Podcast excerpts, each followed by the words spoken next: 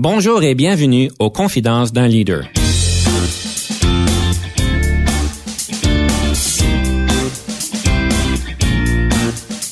Ici Denis Lévesque, coach de CAP.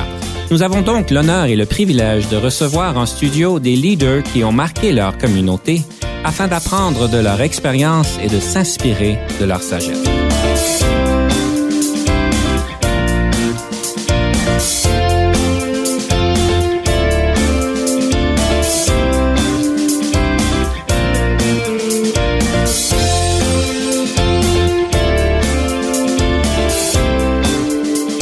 Bienvenue à l'émission. Aujourd'hui, nous avons le plaisir d'avoir M. Gabor Chepregui, recteur de l'Université Saint-Boniface à Winnipeg, au Manitoba. Bonjour, M. Chepregui. Bonjour, M. Lévesque. Nous sommes bien contents de vous avoir en studio avec nous aujourd'hui et on parle bien sûr de leadership. Mais avant de parler de leadership, je sais que vous avez une, une histoire vraiment intéressante et aussi, je vais vous dire, inspirante.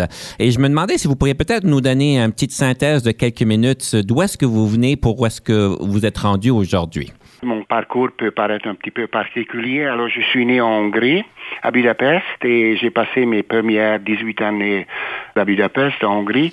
Et ensuite, après avoir terminé le lycée, j'ai décidé de quitter mon pays. Alors, euh, je me suis rendu en Italie d'une manière particulière parce que je n'avais pas de passeport pour aller en Italie. Alors, je devais passer la frontière d'une manière clandestine.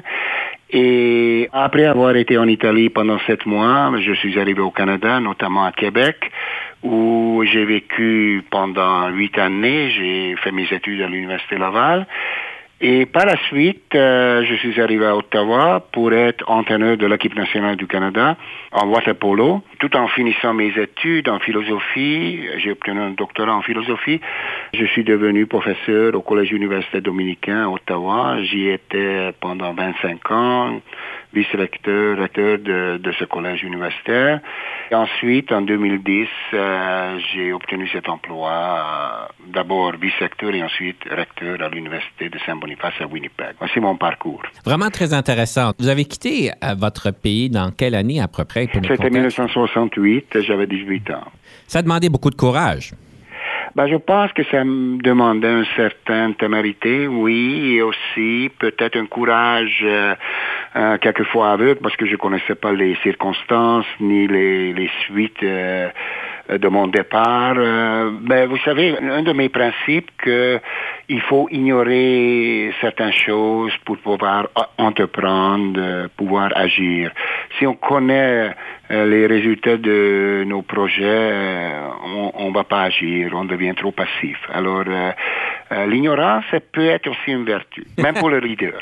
Ça pourrait valoir la peine d'explorer un peu ce que ça veut dire. Comment est-ce que ça vous a utilisé ou être utile, euh, ce côté d'ignorance dans, le, dans les mandats que vous avez dû assumer? C'est-à-dire qu'il faut ignorer parfois certains avis qu'on peut vous donner pour prendre une décision.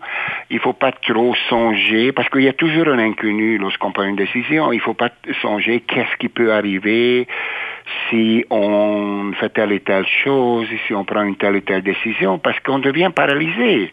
On ne pense qu'à des résultats qui peuvent être douteux ou négatifs. Alors il faut écarter toutes ces choses-là et les ignorer et penser que bon, euh, les décisions qu'on prend peuvent mener à un résultat. Mais je reviens à ce que j'ai dit. Souvent, il y a des sceptiques qui nous entourent et il faut ignorer leur, leur point de vue. Souvent, ça ne veut pas dire qu'il ne faut pas écouter les gens qui sont sages, qui, qui ont quelque chose à nous dire, bien sûr, mais il faut bien choisir les personnes qu'on consulte je comprends bien l'essence de ce que vous dites, c'est important de consulter évidemment, mais à un moment donné, il faut prendre une décision et, et, des fois, ceci veut dire qu'il y a des euh, conseils qu'on a pu vous donner que vous ne mettez pas en place et que vous ne prenez pas en considération. Vous ne mettez pas en action. oui, c'est ça. Il faut bien choisir euh, les personnes qu'on consulte et aussi il faut ignorer certains, certains avis, certains sceptiques parce que lorsqu'on prend une décision, par définition, on prend un risque. On ne connaît pas la suite de décision. La décision, c'est choisir en deux ou plusieurs possibilités et on ne sait pas quelle possibilité, le choix de quelle possibilité qui mène vraiment un résultat positif. Et les sceptiques nous préviennent, non, il faut pas que tu fasses ça parce que telle et telle chose qui peut arriver. Et finalement, souvent, ils n'ont pas raison. Vous posez une bonne question au point de vue que la prise de décision pour un leader, souvent, on va vous dire que c'est important d'avoir des bonnes, des bons faits, des bonnes informations, mais qu'à un moment donné, c'est certain qu'on peut pas attendre d'avoir 100% de l'information. Non, des fois, il, y en a est impossible de, de, connaître vraiment, parce qu'il y a trop de facteurs qui entrent en ligne de compte. Un, un organisme ne cesse d'évoluer, l'organisation qui se retrouve au sein de la société, la société change aussi, les êtres humains changent, il y a des départs il y a des arrivées. Alors, il y a beaucoup de choses qui changent, donc on ne peut pas connaître vraiment la, suite de sa décision. Et euh, c'est ça la différence entre le choix et la décision. Quand je choisis, par exemple, une voiture, je sais très bien que cette voiture va fonctionner. Ou bien je choisis un mets dans un restaurant, ça va bien. Mais la décision, c'est un, euh, acte qui nous met en face de l'inconnu. Oui, c'est ça. Hmm. Et le leader, euh, c'est précisément celui qui a le courage de faire face à l'inconnu.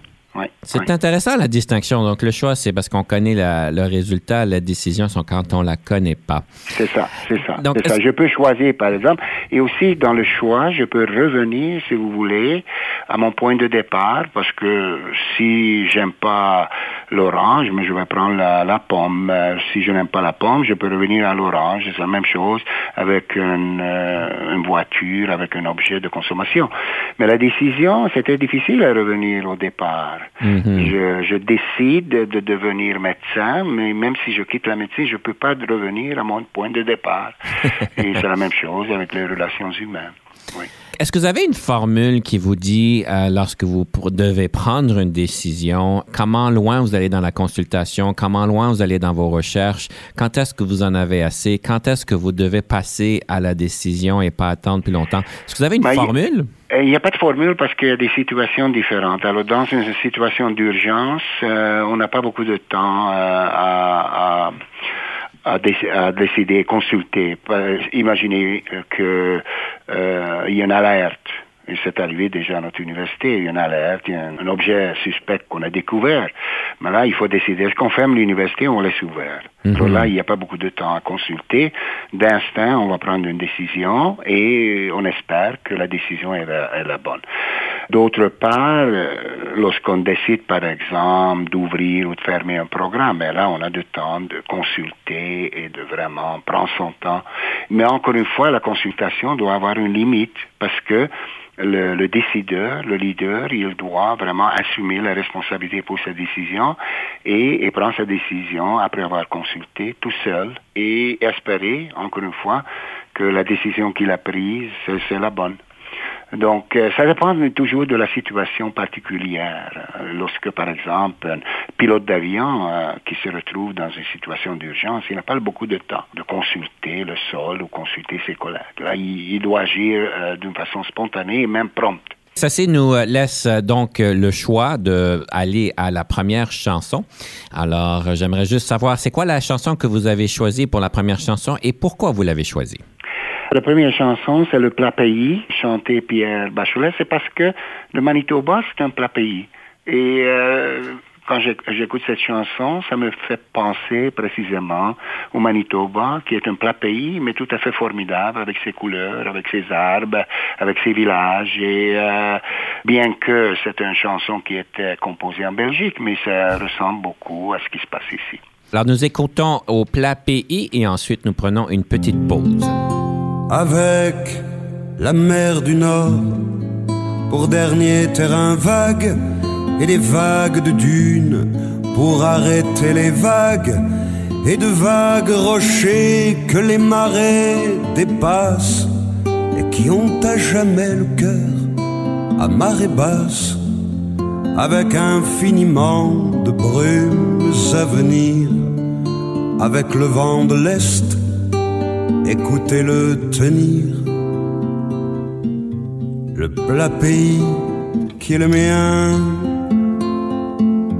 avec des cathédrales pour unique montagne et de noirs clochers comme mâts de cocagne où des diables en pierre décrochent les nuages avec le fil des jours pour unique voyage et des chemins de pluie pour unique bonsoir.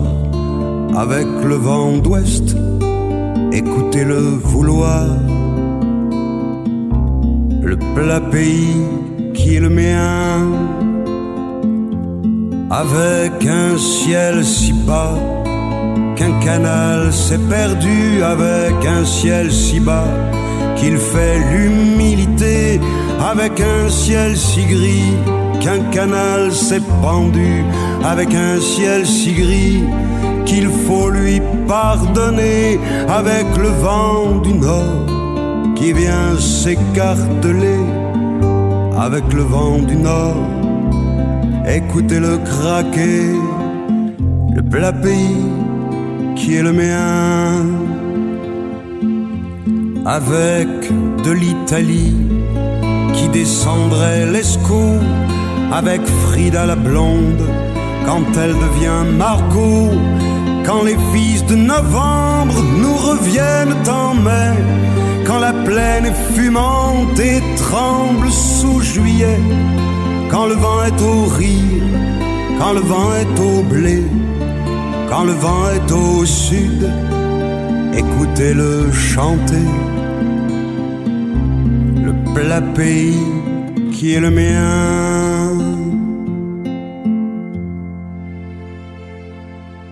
Denis Lévesque. Si vous cherchez l'excellence en leadership, nous sommes intéressés à vous parler. Venez nous visiter à solutionoptigestion.ca.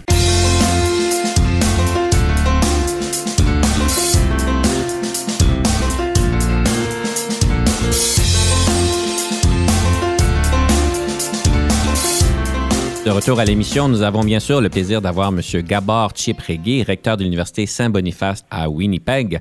On a parlé un peu de votre expérience qui est quand même particulière et inspirante en même temps. Est-ce que votre expérience, ou plutôt comment est-ce que votre expérience a teinté votre leadership? Souvent, je, me retrouvais dans une situation où je devais prendre une décision tout seul et aussi faire face à des certains risques. Alors, ça m'a aidé à, continuer, euh, si vous voulez, mon travail comme dirigeant d'une équipe de, de, équipe sportive ou bien dirigeant d'un collège universitaire. C'est-à-dire, j'ai pris confiance en moi-même. Il faut passer par certaines expériences. Je pense qu'une des, des, qualités ou une des attributs de leader, c'est vraiment la confiance en soi-même. Et cette confiance ne s'acquiert pas à la suite des lectures, euh, à la suite, si vous voulez, des, des, des cours qu'on prend. La confiance s'acquiert à la suite des expériences très concrètes, quelque chose qui réussit, quelque chose qui ne va pas aussi bien, mais quand même on, on, reprend le chemin. Donc euh, les expériences que moi-même j'ai eues, euh, le départ de mon pays et ensuite euh, quitter Québec pour Ottawa, ne pas vraiment connaître le milieu, c'est-à-dire ces expériences-là qui m'ont fait face à à quelque chose de nouveau, inédit, ça m'a aidé à avoir une certaine confiance en mes propres ressources. Je pense que c'est ça.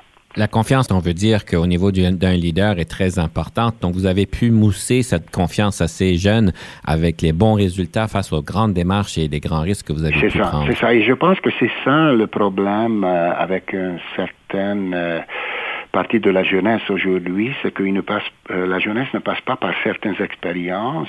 Lorsque tout est préparé, lorsqu'ils reçoivent trop de conseils, ils ne peuvent pas se remettre à leurs propres ressources et de, de peu importe le résultat, de vraiment de, de, de se fier à leur propre jugement.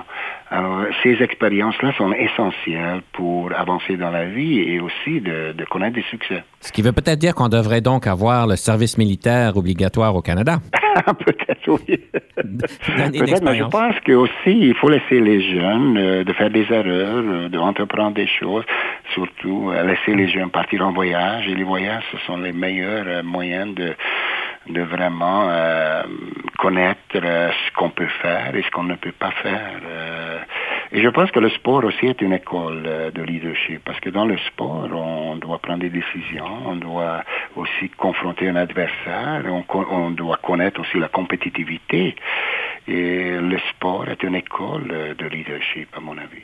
Parce que vous avez fait évidemment du water polo, vous avez été coach de water polo pour l'équipe nationale. Quelle a été la plus grande leçon que vous avez prise de cette expérience-là? La plus grande leçon lorsque j'étais entraîneur, c'est de aimer ses propres joueurs, vraiment vouloir leur bien, connaître non seulement le prouesse athlétique, mais aussi euh, ce qui les caractérise, euh, d'où il vient.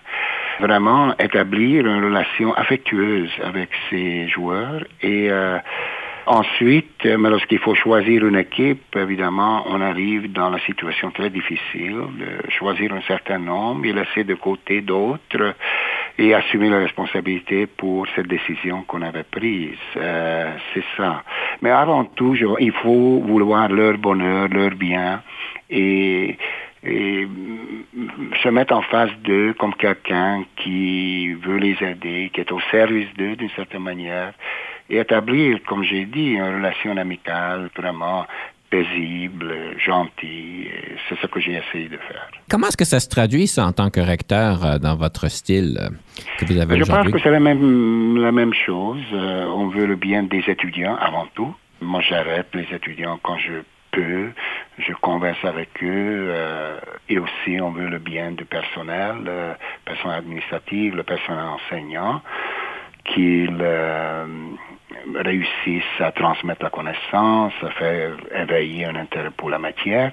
Alors on, veut le bien de, ces gens-là et on veut qu'ils puissent s'épanouir au sein de l'institution, c'est ça. Euh, ce qu'on veut comme leader et apporter tout le soutien qu'ils ont besoin pour euh, qu'ils réussissent dans leurs tâches. Donc, vous êtes comme Mme Beauvais euh, à l'Université Saint-Paul qui, qui fait des marches dans les corridors pour rencontrer les étudiants. C'est ça, il faut être présent. Il faut être absolument présent et de, de rencontrer les gens. Il faut aussi euh, accepter toutes les invitations qu'on reçoit. J'essaie d'être présent non seulement au sein de l'université, mais aussi à l'extérieur de l'université. Et euh, si, si je peux ajouter, c'est que moi je dois prononcer beaucoup de discours. Alors les discours que je prononce, je les prépare assez consciencieusement, ce sont des occasions de transmettre certaines de mes idées, aussi euh, faire connaître mes propres valeurs et, ensuite échanger sur le contenu de cette intervention avec les personnes qui viennent me voir par la suite. Je sais aussi, vous avez, évidemment, vous l'aviez mentionné vous-même, euh, vous êtes un, professeur en philosophie. C'est ça. Et euh, évidemment, la philosophie est une. Comment est-ce que vous décririez la, philosophie aujourd'hui? Est-ce que ça a changé? Est-ce que c'est quoi la philosophie aujourd'hui?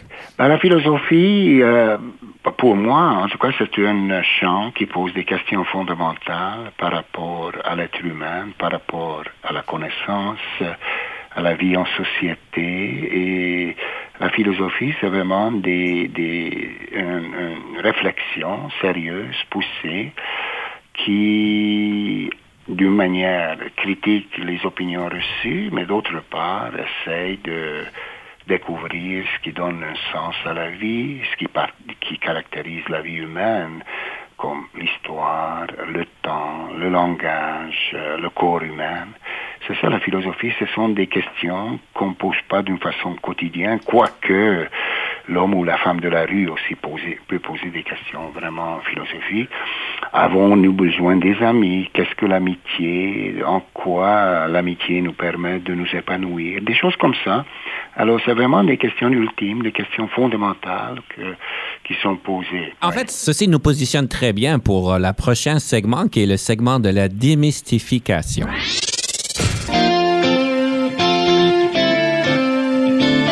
Monsieur Tcheprégui, quel serait le mythe que vous voudriez démystifier avec l'outil de la philosophie que vous avez pu maîtriser? J'aimerais démystifier un certain nombre de notions qu'on attache au leadership. Euh, ce qu'on attache souvent au leadership, c'est que le leader, c'est lui qui agit. C'est lui qui agit et ensuite prend responsabilité de son action. Mais moi, je pense que le leader, aussi celui qui n'agit pas, qui n'intervient pas, qui reste parfois passif souvent, il y a des situations où le fait de ne pas intervenir, ne pas agir aussi peut mener à des résultats tout à fait heureux. Alors j'aimerais démystifier cette notion que le leader, c'est celui qui est toujours en action, qui est toujours en état de fébrilité, qui intervient, qui prépare, qui, qui veut euh, atteindre un certain nombre d'objectifs. la conséquence de ça, que le leader, c'est celui qui doit prendre son temps, qui doit rêver, qui doit imaginer et qui doit aussi rester passé. Le deuxième mythe, c'est que le leader, c'est celui qui veut atteindre les résultats, si vous voulez, euh, en euh, une relation de collégialité avec des autres. On parle beaucoup de leadership collégial, c'est-à-dire ce leader ne se distingue pas vraiment des autres. C'est vrai qu'il faut euh, euh, se fier aux avis des autres, aux experts. Moi, j'aime dire que vous, vous êtes avec moi, vice-recteur et doyen, etc., pour me faire paraître bien. Vous êtes les experts dans votre domaine. C'est vrai que je me remets à leur expertise. Mais le leader, à la fin, il reste seul. Il faut insister sur la solitude de la de leader. Souvent, il se retrouve seul dans son bureau, quelque part à la maison, il réfléchit. Donc, il y a un aspect de leadership, on n'en parle pas, c'est la solitude du leader. Vraiment, c'est lui qui, à la fin, en fin du compte, doit prendre une décision tout seul et parfois avec beaucoup d'angoisse et, et, et d'assumer la responsabilité pour cette décision. Bien intéressant. En tout cas, vous avez vraiment des bons points à apporter et j'aimerais peut-être en profiter pour passer à notre deuxième euh, chanson. Quelle chanson que vous avez choisie et pour quelle raison l'avez-vous choisie? Alors, cette chanson, c'est une chanson espagnole par John Baez. Euh, j'aime bien euh, cette chanson qui s'intitule Gracias a la vida. C'est une gratitude à la vie, c'est une joie pour les différents événements de la vie qu'elle veut exprimer. Euh, et j'aime aussi la musicalité de cette chanson. Alors, nous écoutons Gracias a la vida et nous prenons une petite pause par la suite.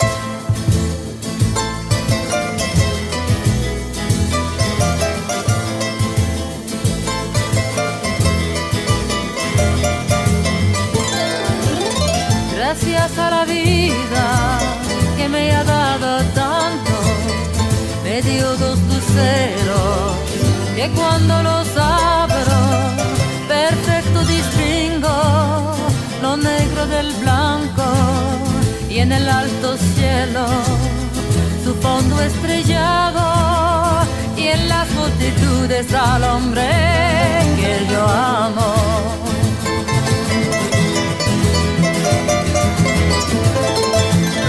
gracias a la vida que me ha dado tanto, me ha dado el sonido y el abecedario con él las palabras que pienso y declaro, madre, amigo, hermano, y luz alumbrando la ruta del alma del que estoy amando.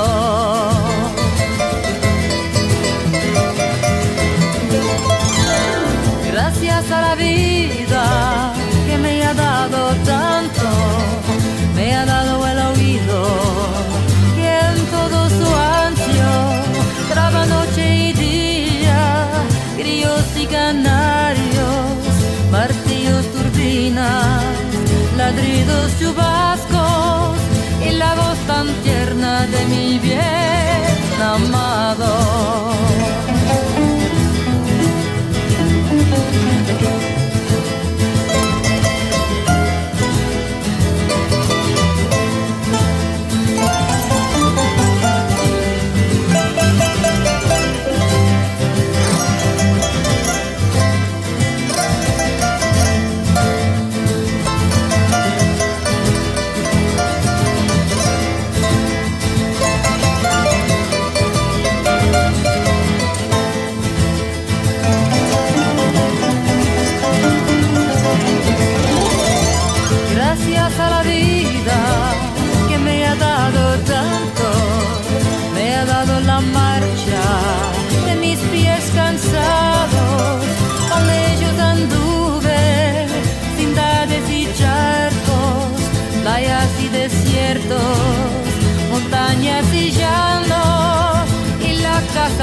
tu calle y tu patio.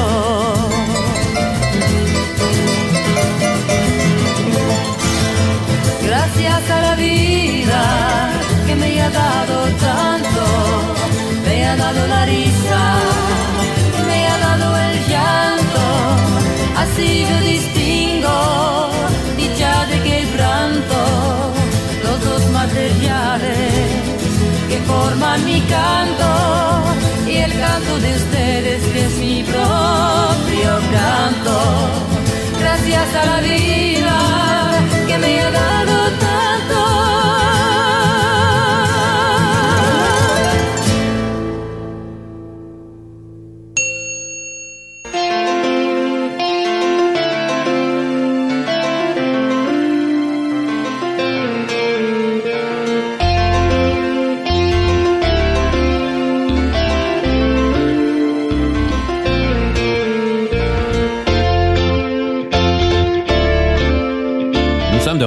Avec M. Gabor Tcheprégui, recteur de l'Université de Saint-Boniface. Vous avez vraiment bien établi certains mythes où est-ce que nous avons donc parlé de la solitude, de savoir tout, mais aussi de ne pas prendre de décision et de ne pas prendre action. J'aimerais aller un peu plus loin par rapport à ne pas prendre action parce que évidemment, c'est pas des choses que nous pensons souvent. Quand est-ce que c'est utile de ne pas prendre action en tant que leader? Lorsque, par exemple, il y a une plainte qui arrive au bureau de et de, on a la tendance à vouloir résoudre, par exemple, un conflit, une, situation conflictuelle. Mais souvent, il vaut mieux d'attendre que les choses se résolvent par, par elles-mêmes. Ça, c'est par exemple une situation euh, ou bien on reçoit un avis du gouvernement pour faire telle et telle chose, mais plutôt que s'affoler et de vouloir euh, régler les choses tout de suite, attendons que peut-être euh, l'instance gouvernementale ou une autre instance n'importe change d'avis, revient sur sa décision et les, les choses vont, vont se résoudre par, par elles-mêmes. C'est ça que peut-être ce sont des situations dans lesquelles on peut se trouver, mais il y en a d'autres aussi où la passivité quand même reste une vertu. Et le silence, ne pas parler trop, ne pas intervenir. Euh, euh, il, y a, il, y a, aussi une certaine insécurité qui caractérise les leaders. Euh, on pense que plus on est euh, en avant-plan, plus que se manifeste, plus qu'on agit, euh, plus on se, on se voit être reconnu. Je pense qu'il faut prendre certains reculs et de, de ne pas vouloir agir trop vite et ne pas vouloir résoudre les problèmes par soi-même. Mhm. Donc, au fond, il faut reconnaître aussi ses propres limites. J'aime ce que vous dites, la passivité, des fois, c'est une bonne chose. Oui, c'est la passivité, oui, mais ça ne veut pas dire qu'il ne faut pas agir. Non, non, on choisit. Il faut garder un juste équilibre entre les deux, c'est sûr. Oui, oui. Pour revenir à notre conversation au début, c'est qu'on décide d'être passif parce qu'on pense que c'est la meilleure chose à faire. Oui, par exemple, en réunion, lorsqu'on se retrouve avec ses pairs, eh ben, certains veulent parler à tout prix, veulent intervenir, poser des questions, mais le, silence, le, recul, c'est aussi une vertu de ne pas toujours euh, vouloir dire quelque chose. Là, nous choisissons donc d'explorer un livre sur le leadership qui vous a marqué, qui a marqué votre leadership. Ça serait quoi ce livre-là? Alors, ce livre-là, que j'ai bien aimé, c'est un livre qui a été publié en anglais par un... Euh, monsieur anglais, Worsley, s'appelle F.A. Worsley, et qui s'intitule Shackleton euh, Boat Journey, le voyage en bateau de, de ce grand explorateur Shackleton. C'est au début du XXe siècle, lorsqu'il a décidé de traverser l'Antarctique, euh, le pôle sud, et il, a connu des déboires, il a connu des, échecs. Euh, son bateau a été brisé par les glaces. Alors, ce livre-là montre comment Shackleton, qui était un très grand leader, essaye de, de sauver son équipe, 28 euh, personnes. Et alors, il se, il, se rend sur une île qui s'appelait l'île Éléphant. Et là, il décide de, de, prendre cinq de ses hommes dans un petit chaloupe, bateau, dans un petit chaloupe, de traverser euh, une partie euh, de la mer Atlantique au sud euh, et se rendre à South Georgia. C'est une autre île, alors euh, cette traversée est décrite dans ce livre-là. Mais et aussi évidemment il réussit. Ensuite, avec l'aide, il retourne sur l'île Éléphant et il a réussi à sauver ses, ses, pères, ses, son équipe. Alors ce qui est intéressant dans ce livre-là, c'est que pour réussir, il doit avoir la chance un leader doit compter sur la chance. On ne peut pas tout prévoir. Et vraiment, il était chanceux parce qu'il pouvait périr euh, 800 000 qu'ils ont traversé avec ce petit chaloupe. Et, et, vraiment, ils avaient le bon vent et ils ne périssaient pas. Deuxièmement, l'importance de la décision. Euh, qu'est-ce qu'il faut faire lorsqu'on se retrouve dans une situation critique? Troisièmement, vraiment, leader qui, qui se dévoue pour, pour les autres, qui fait tout pour sauver les autres. Euh, chaque tour, il ne pense qu'à son équipe pour sauver la vie de ces personnes. Là, ça, ça m'a beaucoup impressionné. Et ce qui les leur a permis à ces petites équipes de traverser euh, cette partie de l'Atlantique, c'est à la fois mm, ils ont, euh, ben, bien sûr, ils avaient la chance, et ensuite, ils, ils pouvaient agir d'une façon assez prompte lorsque la chaloupe était remplie d'eau, etc. Mais aussi, ils avaient un excellent sens de l'humour. L'humour est essentiel pour être un bon leader. L'humour permet de relativiser la situation. L'humour aussi permet de rester optimiste. Et aussi, il y a un réalisme dans l'humour. Alors, euh, le livre montre comment cette équipe, et surtout Shackleton, euh, était remplie de sens de l'humour. Et alors, je, trouvais ce livre-là très inspirant. Malheureusement, il n'y a pas de traduction française que je, je connais. Euh, et, mais je recommande à tout le monde ce livre-là de Worsley, Shackleton Boat, Boat Journey. Excellent hmm. livre. Cela est une belle histoire. Est-ce que vous savez si ça a été fait en film ou dans un autre média? Euh, ça, je ne suis pas au courant, mais sans doute, oui. Sans doute, il y a un film et euh, il y avait des commentaires sur cette histoire, hmm. sur cette expérience extraordinaire. Ça passait en 1916. Alors vraiment, les, les, moyens de transport étaient élémentaires, les moyens de communication étaient élémentaires. Et pour, pour, pour vraiment euh, se guider, l'équipe se fiait par exemple à la position du soleil et la position de la lune. Alors si, lorsqu'il y avait des nuages, euh, c'était très difficile à naviguer. Donc euh, ils avaient besoin de toutes les minutes pour surveiller leur position et de ne pas manquer leur coup. Parce que s'ils n'arrivent pas à l'autre île, mais là, ils périssent. Et évidemment, il fallait euh, qu'ils pêchent, qu'ils trouvent des poissons pour se nourrir, euh, cueillir l'eau l'eau à partir de la pluie, tout ça, pour, pour boire. Et cette, cette périple, ça, ça a duré deux semaines. C'est extraordinaire euh, comment Boisley relate et, présente euh, cette expérience vraiment remarquable. C'est dans une situation, une question de survie à, à ce niveau-là. Oui, question de survie. Et souvent, les situations extrêmes euh, nous permettent de tirer des leçons sur, sur le leadership. Parce que ça n'arrive pas tous les jours, évidemment, mais quand même, on peut tirer certaines conclusions qui peuvent nous concerner. Ceci nous amène donc au prochain segment, qui est le segment de la rafale.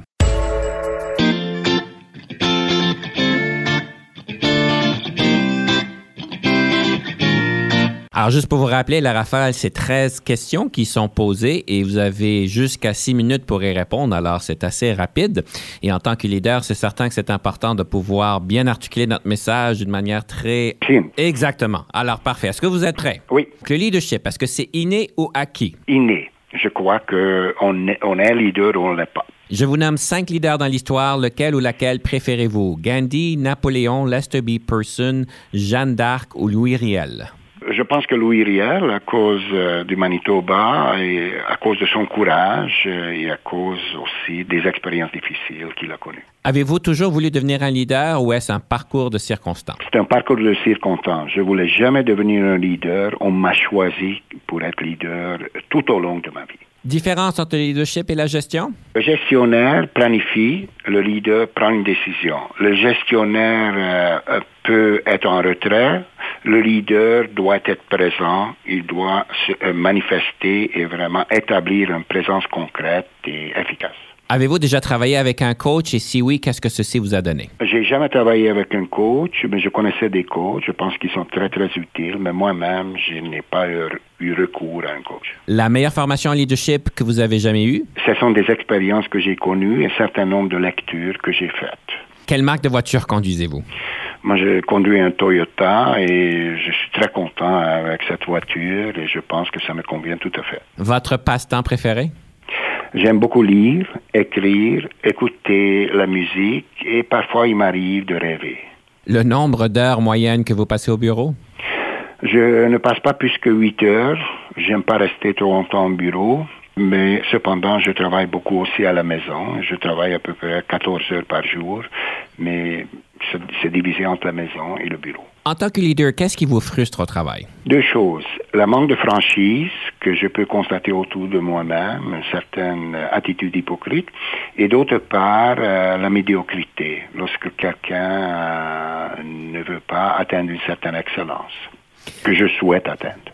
En tant que leader, qu'est-ce qui vous rend heureux?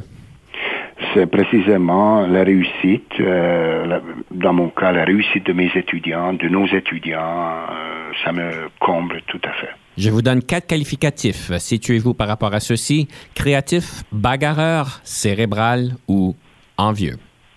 Moi, je pense que je suis cérébral plutôt. J'aime réfléchir, j'aime penser et, et, de bien cerner la situation et de, de, de voir les choses en elles-mêmes telles qu'elles sont. Si vous n'étiez pas devenu un leader, qu'auriez-vous voulu devenir? J'aurais aimé être un musicien, peut-être un chef d'orchestre, bien que le chef d'orchestre est un leader, mais j'aurais aimé être un simple musicien qui joue dans un orchestre, mais ça n'a pas donné. Euh, dans ma jeunesse, j'ai préféré le sport plutôt que le piano. Sur ce point, nous allons prendre une petite pause et nous revenons sous peu.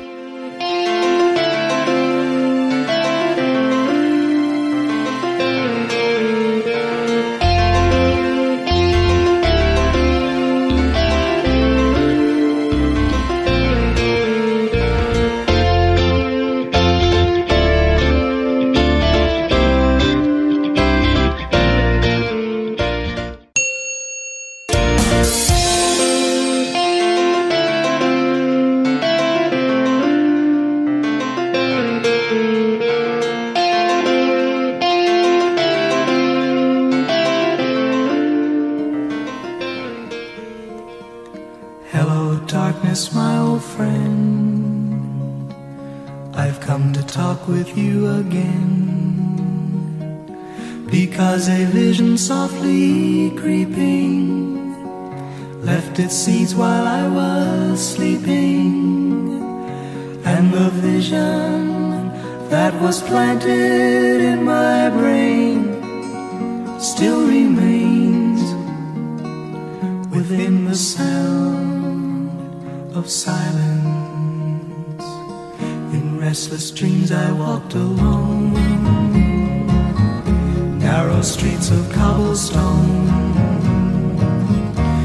the halo of a street lamp. I turned my collar to the cold and damp. When my eyes were stabbed by the flash of a neon light, it split the night and touched the sound of silence.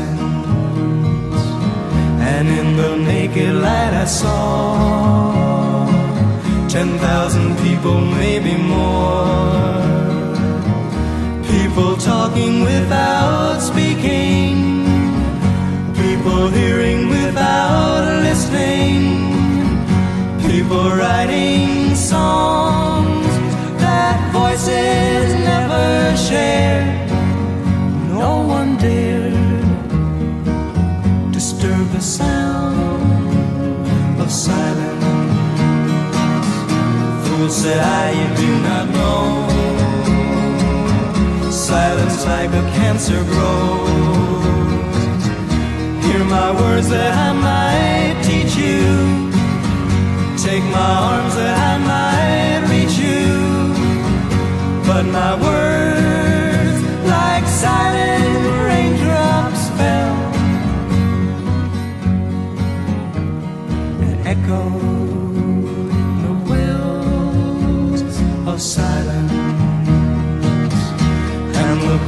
bowed and prayed to the neon god they made. And the sign flashed out its warning in the words that it was forming. And the sign said the words of the prophets are written on the subway walls,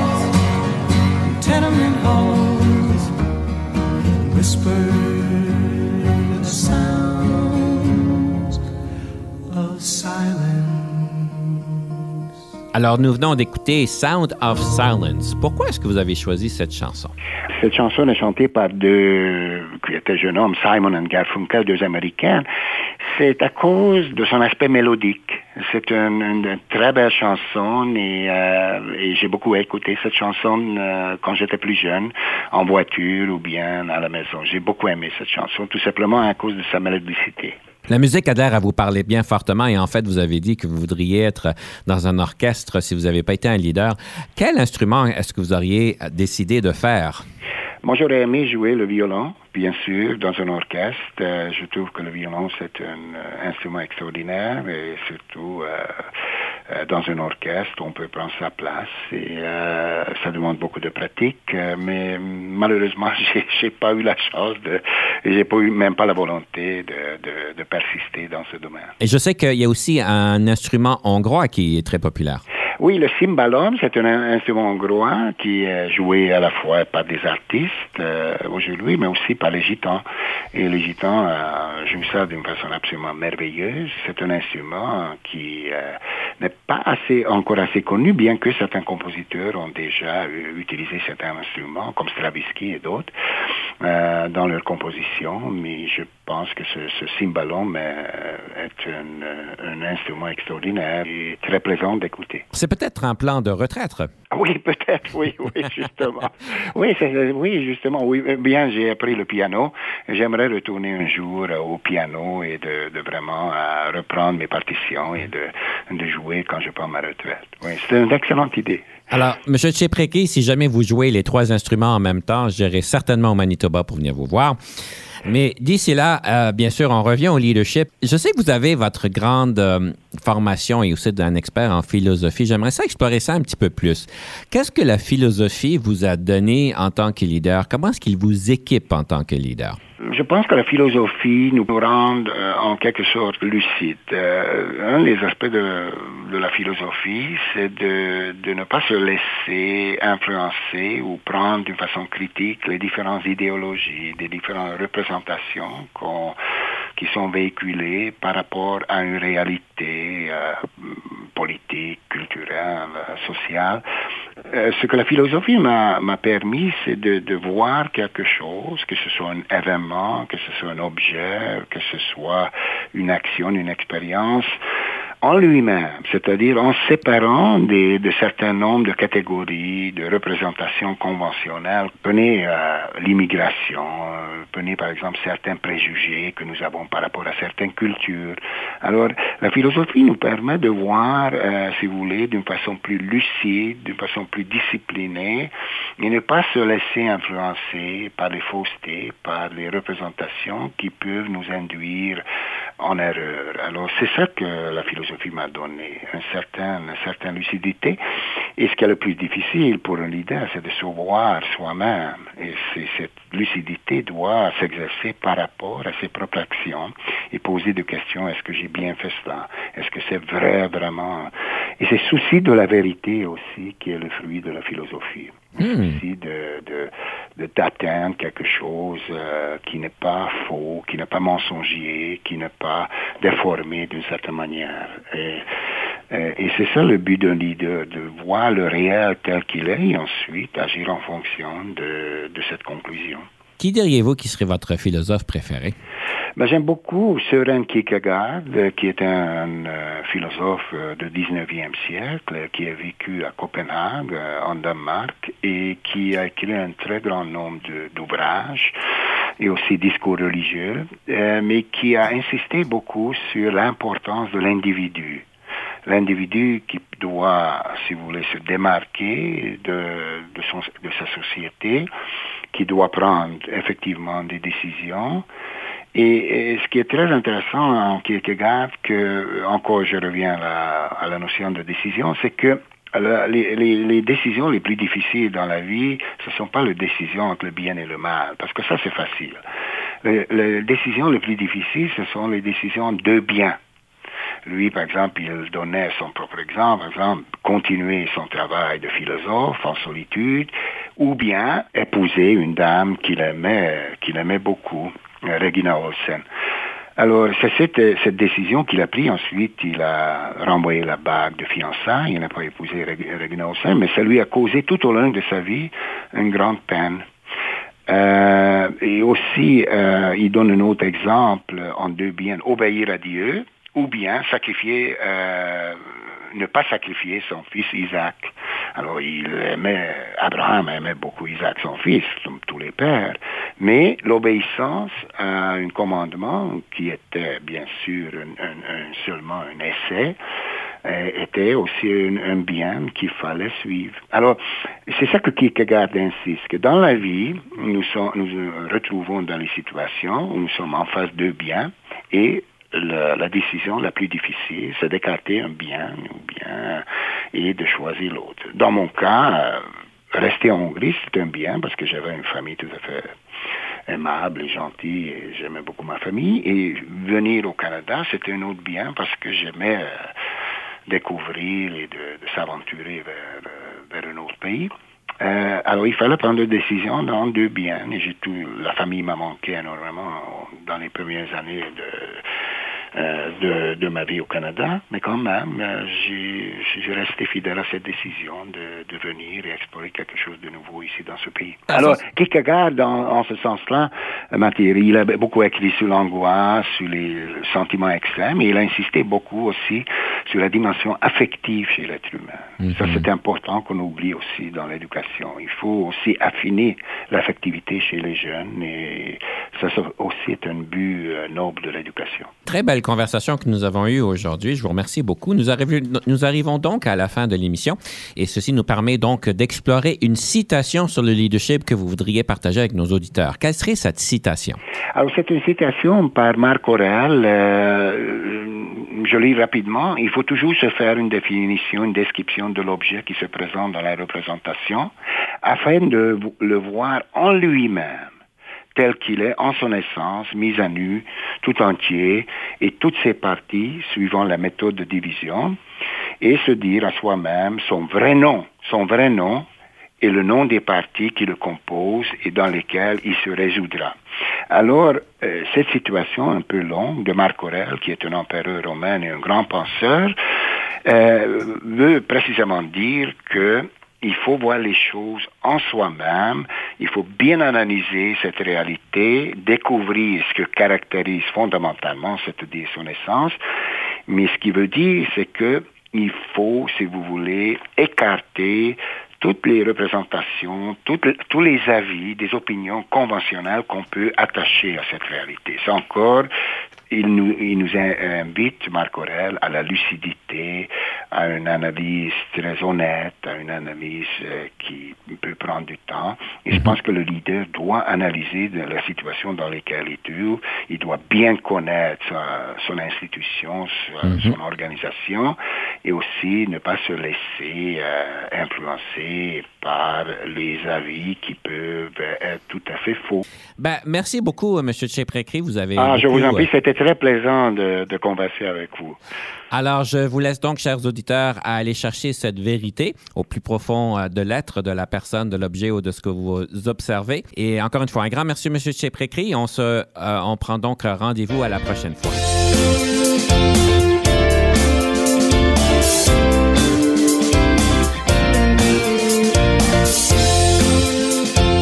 Conception, animation, entrevue et recherche, Denis Lévesque. Montage et réalisation, Jean-Paul Moreau. Confidence d'un leader est une production et une présentation d'Unique FM 94,5.